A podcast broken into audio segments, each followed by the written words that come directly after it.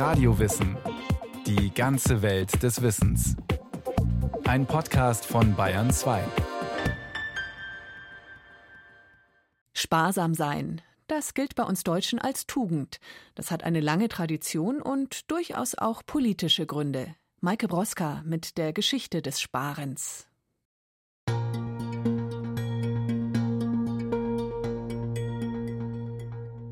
In den Jahren nach dem Ersten Weltkrieg ereignete sich im Deutschen Reich ein Wunder.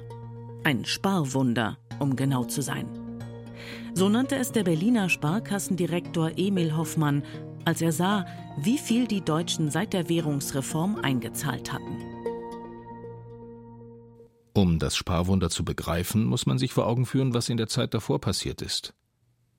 Schon seit dem Krieg gab es eine Inflation, die sich nach Kriegsende zu einer Hyperinflation steigerte. 1923 war die Mark schließlich so wenig wert, dass die Menschen ihre Geldscheine mit der Schubkarre zum Bäcker fuhren. Ein Brot kostete mehrere Millionen Mark, eine Theaterkarte eine Milliarde.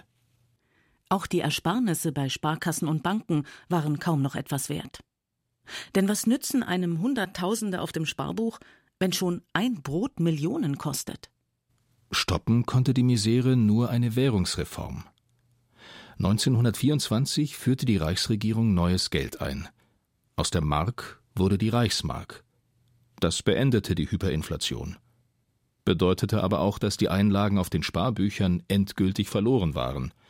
Denn der Wechselkurs lag bei einer Billion zu eins. Aus einer Billion Mark wurde also eine Reichsmark. Die Geldvermögen wurden von der Regierung zwar noch leicht aufgewertet, aber im Großen und Ganzen war das Ersparte weg. Man könnte meinen, dass die Menschen nach so einer Erfahrung das Sparen erst einmal satt haben, dass sie ihr Geld lieber ausgeben oder investieren in Wohnungen, Häuser, Schmuck, Werkzeuge oder Wertpapiere. Aber nein, die Deutschen sparten weiter, fast so, als wäre nichts gewesen. Das Ergebnis?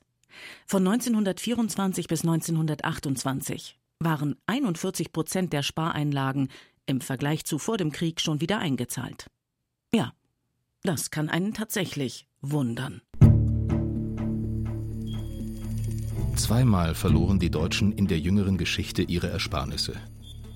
Das zweite Mal bei der Umstellung von Reichsmark auf D-Mark nach dem Zweiten Weltkrieg. Aber auch das konnte den Spareifer der Deutschen nicht stoppen. Sie zahlten weiterhin regelmäßig mehr oder weniger gleiche Beträge aufs Sparbuch ein. Das ist bemerkenswert, meint der Schweizer Historiker Raphael Gross. Er ist Präsident des Deutschen Historischen Museums, das 2018 eine Ausstellung zum Thema Sparen gezeigt hat. In Momenten, wo es lohnend scheint zu sparen, aber auch in Momenten, wo es vollkommen irrational scheint zu sparen, wird gleichermaßen immer etwa 10 Prozent gespart. Genauer 10 Prozent des verfügbaren Einkommens, also nach Abzug von Steuern und Sozialabgaben. So hoch ist die Sparquote seit vielen Jahren in Deutschland, und zwar unabhängig davon, ob die Zinsen gerade hoch oder niedrig sind. Es muss also so etwas sein wie, man kann es eben Tugend nennen oder Gewohnheit, etwas, das angelernt ist, dass man das einfach tut und dass man das tut jenseits großer ökonomischer Überlegungen. Woher kommt dieser Wille zum Sparen? Und war das schon immer so?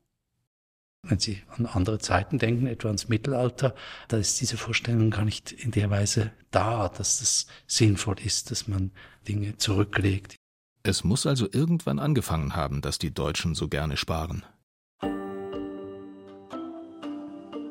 Großen Anteil daran hatten die Sparkassen, die ab Ende des 18. Jahrhunderts entstanden.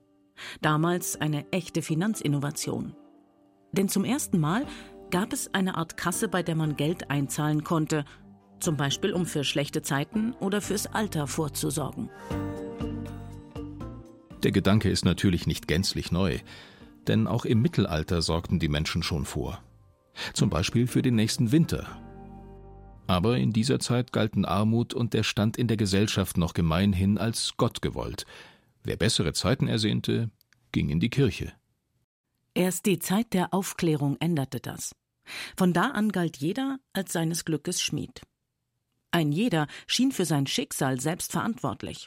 Wobei das Schicksal im ausgehenden 18. Jahrhundert oft lautete arbeitslos zu sein. Denn damals machte die Industrialisierung, die aus England herüberschwappte, viele Arbeiten überflüssig. Maschinen übernahmen das, was die Menschen zuvor in Handarbeit gefertigt hatten, sagt Jürgen Kocker, Sozialhistoriker und emeritierter Professor der Freien Universität Berlin. Zum Beispiel konnten die große Menge der Heimarbeiter, der Leute also, die in dem kleinen Familienbetrieb bei sich zu Hause Spinnstoffe herstellten oder webten oder Spielwaren anfertigten oder dergleichen, die konnten bald mit den Fabriken nicht mehr mithalten. Viele gaben ihr kleines Gewerbe auf und flohen in die Städte, um in den neuartigen Fabriken zu arbeiten. Oder um sich als Tagelöhner oder Mägde durchzuschlagen. Das klappte oft eher schlecht als recht. Es waren irgendwann einfach zu viele, die Arbeit suchten. Die Folge? Viele Menschen kamen kaum noch über die Runden. Mit den Sparkassen versuchte man die Not zu lindern. Dort sollten Arbeiter und Tagelöhner von ihrem kargen Verdienst etwas zurücklegen, wenn sie denn mal Arbeit hatten. Die ersten Initiativen dazu kamen nicht von staatlicher oder obrigkeitlicher Seite, sondern von Bürgern, von bürgerlichen Vereinen in den Städten oder von einzelnen Bürgergruppen, die etwas tun wollten für die breite untere Schicht von Menschen. Die erste Sparkasse gründete 1778 in Hamburg die Patriotische Gesellschaft. In der Satzung hieß es Die Ersparungsklasse dieser Versorgungsanstalt ist zum Nutzen geringer, fleißiger Personen beiderlei Geschlechts als Dienstboten, Tagelöhner, Handarbeiter, Seeleute etc. errichtet, um ihnen Gelegenheit zu geben, auch bei Kleinigkeiten etwas zurückzulegen und ihren sauer erworbenen Not- und Brautpfennig sicher zu einigen Zinsen belegen zu können. Dem Beispiel Hamburgs folgten zuerst Städte aus dem norddeutschen Raum Oldenburg, Kiel, Altona. Nach einer Hungerkrise in den Jahren 1816 und 1817 eröffneten weitere Sparkassen. Die Sparkassen waren auf kleine und Kleinstbeträge ausgerichtet, die sie regelmäßig verzinsten. Auf diese Weise sollten die Menschen nicht nur für schlechte Zeiten vorsorgen, sondern sich auch etwas aufbauen können. Das jedenfalls erhofften sich die bürgerlichen Kreise, die sich bald vielerorts für das Sparen der kleinen Leute stark machten. Die Sparkassen können deshalb auch als eine Art Angebot verstanden werden, sagt Jürgen Kocker. Nun geht mal zur Sparkasse und legt kleine Summen von dem Verdienten an, damit ihr in Zukunft etwas damit machen könnt, besser heiraten könnt, vielleicht ein kleines Gewerbe beginnen könnt das ist ein Aufruf, diese unsteten Formen der Unterschichtenexistenz hinter sich zu lassen und gewisse Elemente des bürgerlichen Lebens zu adoptieren, zu akzeptieren oder vielleicht auch zu lernen. Denn zu diesem bürgerlichen Leben gehört eine gewisse Bereitschaft zum Vorausplanen, statt nur für den Augenblick zu leben. Und zum bürgerlichen Leben gehört gewisse Strebsamkeit und Fleiß in der Absicht, etwas davon zu haben. Das angesparte Geld sollte es ermöglichen, vom einfachen Arbeiter zum Kleinbürger zu werden. Diese Idee passte nicht jedem. Der Ökonom und Philosoph Karl Marx bezeichnete die Sparsamkeit als Kardinaltugend des Kapitalismus. Und die Sparkasse nannte er eine goldene Kette, woran die Regierung einen großen Teil der Arbeiterklasse hält. Dass damals Sparkassen als Mittel gegen das Aufbegehren der Arbeiterschaft galten, zeigt auch ein Eintrag im deutschen Staatswörterbuch von 1865. Demnach ist die Sparkasseneinlage ein Damm gegen kommunistische Gelüste und revolutionäre Gedanken. Der Gedanke dahinter war, wer etwas zu verlieren hat, geht nicht auf die Barrikaden, und seien es nur kleine Beträge bei der Sparkasse. Das verstanden bald auch die Fabrikbesitzer. Denn mit fortschreitender Industrialisierung im 19. Jahrhundert wuchs die Zahl der Arbeiter und damit auch die Bedeutung der sozialen Frage.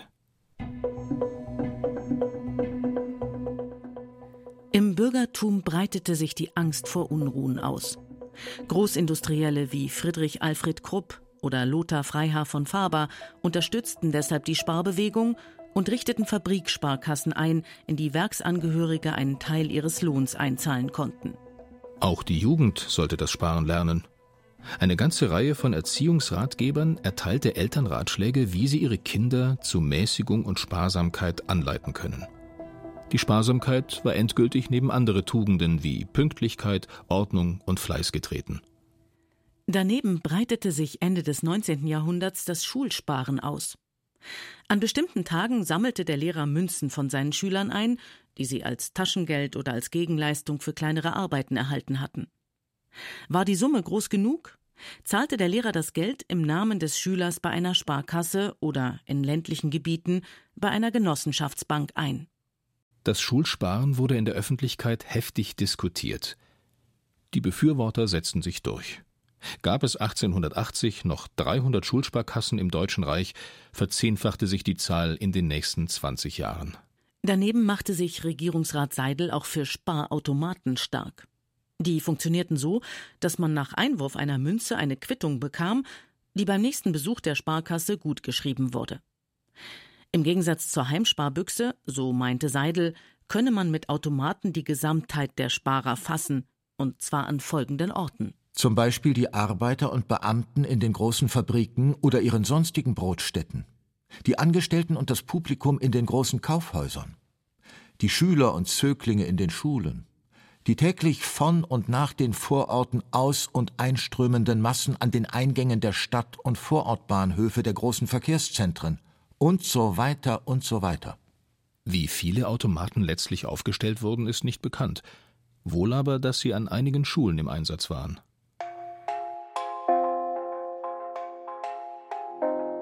Im 20. Jahrhundert waren die Deutschen endgültig ein Land der Sparer. 1905 konnten sie ihr Geld bereits bei über 9100 Sparkassen und Sparkassenfilialen einzahlen. Über 17 Millionen Sparbücher waren ausgegeben. Damit besaß mehr als ein Viertel der 60 Millionen Deutschen ein Konto bei einer Sparkasse. Hinzu kamen die Sparbücher bei Genossenschaftsbanken, von denen es zu dieser Zeit aber weniger gab. Die Einlagen der Sparer nutzten die Sparkassen und Genossenschaftsbanken auch zu dieser Zeit schon für das Kreditgeschäft. Sie vergaben das Ersparte ihrer Kunden als Darlehen an Handwerker, Bauern oder die Industrie und auch an ihre eigenen Träger. Das waren inzwischen oft Kommunen, die damit im 19. Jahrhundert großflächig das Straßennetz ausbauten. Im 20. Jahrhundert finanzierten die Sparbücher dann nicht mehr nur Straßen, sondern auch Kriege. Im Ersten Weltkrieg steckten Sparkassen und Genossenschaftsbanken die Ersparnisse im großen Stil in Kriegsanleihen. Die Regierung brauchte für die Mobilmachung gewaltige Summen Geld. Es war eine sogenannte geräuschlose Kriegsfinanzierung, weil es zunächst keine Kriegssteuern gab. Zurückgezahlt werden sollten die Kredite aus den Reparationszahlungen der Besiegten. Denn dass man den Krieg gewinnen würde, daran bestand kein Zweifel. Es kam bekanntlich anders, und die Deutschen waren es, die umfangreiche Reparationen leisten mussten. Hinzu kamen die zahlreichen Kredite, die abgestottert werden wollten. So entstand schließlich die eingangs erwähnte Hyperinflation Anfang der 1920er Jahre. Denn um ihren Verpflichtungen nachzukommen, ließ die Regierung einfach immer mehr Geldscheine drucken. Dass das den Spareifer der Deutschen kaum bremste, kam ein Jahr später den Nationalsozialisten im Dritten Reich gerade recht. Bei ihnen wurde das Sparen Teil ihrer umfassenden Ideologie, sagt Raphael Gross. Das Sparen wird dann sozusagen zu einer positiven, einer besonders deutschen Tugend, während der Gegenbegriff dann sozusagen das Spekulieren ist, was als jüdisch negativ abgelehnt wird. Die meisten Sparkassen und Banken stellten sich ohne größeren Widerstand in den Dienst der Nationalsozialisten. Bereits 1933 hieß es in der Deutschen Sparkassenzeitung Spargedanke und Volksgedanke haben vom erzieherischen Standpunkt aus gesehen die große gemeinsame Triebkraft. Beide wollen durch Überwindung des Kleineren, des augenblicklich Lockenden, durch Opferung des Egoistischen einem größeren Zweck dienen.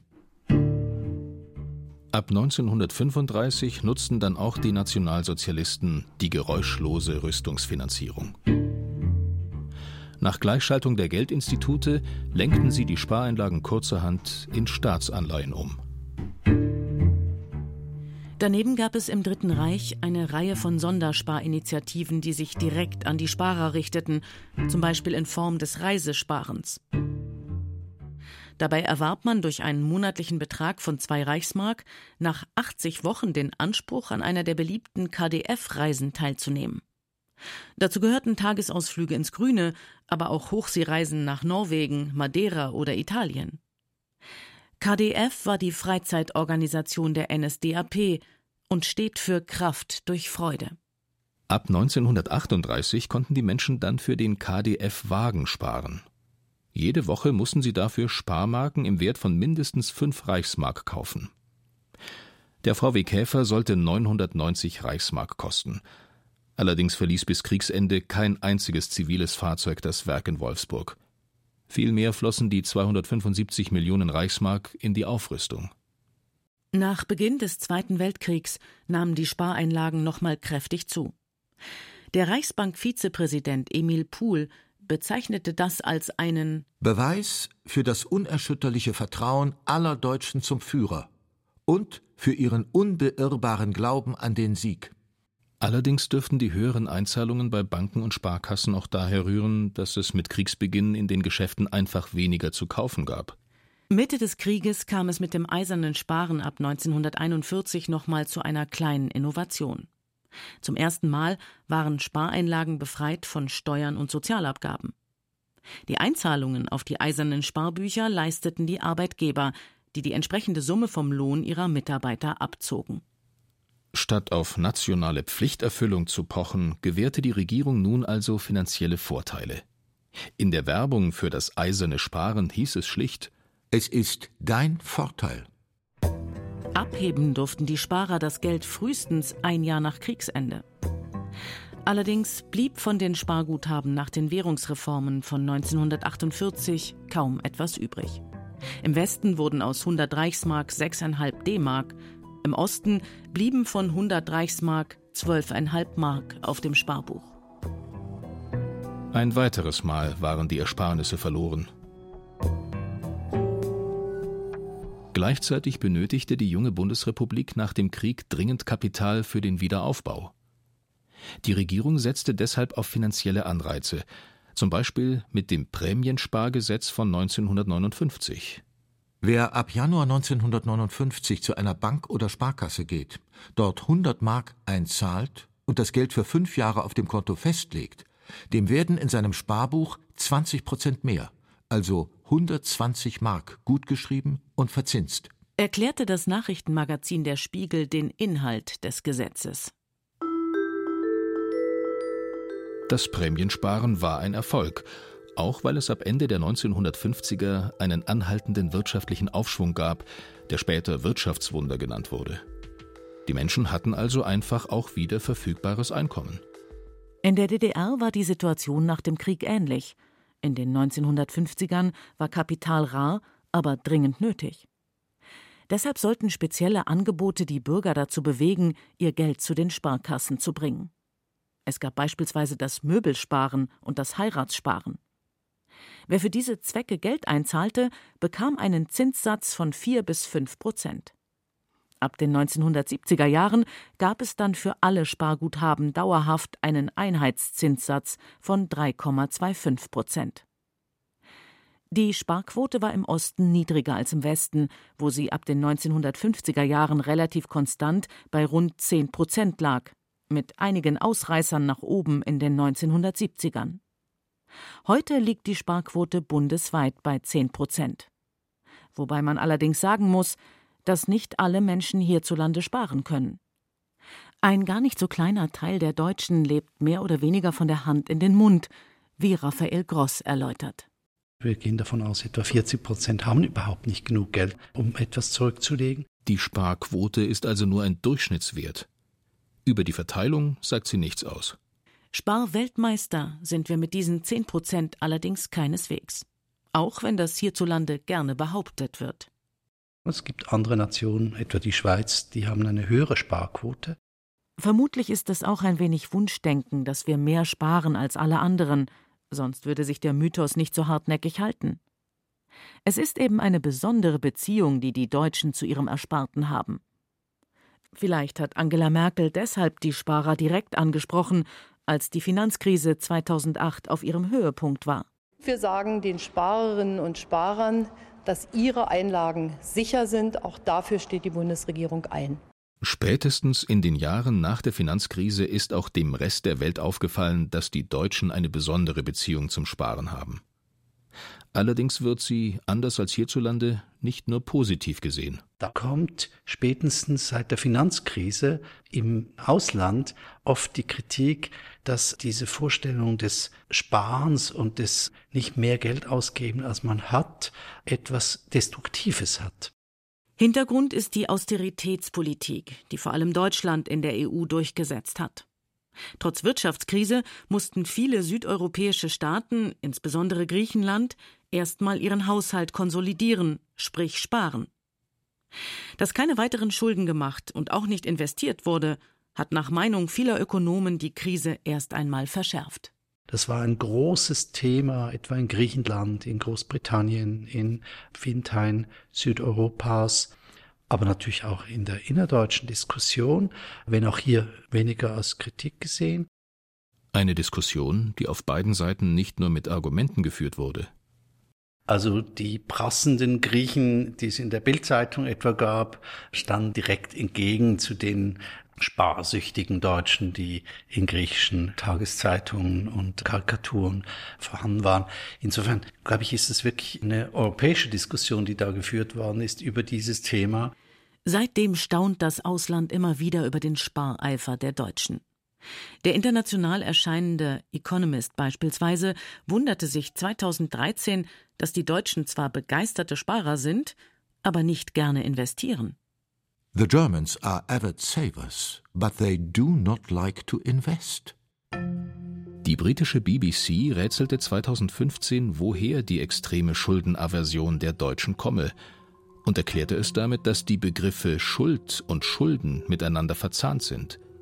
Hier die Moral und die Finanzen in der deutschen Sprache also denselben Wortstamm haben.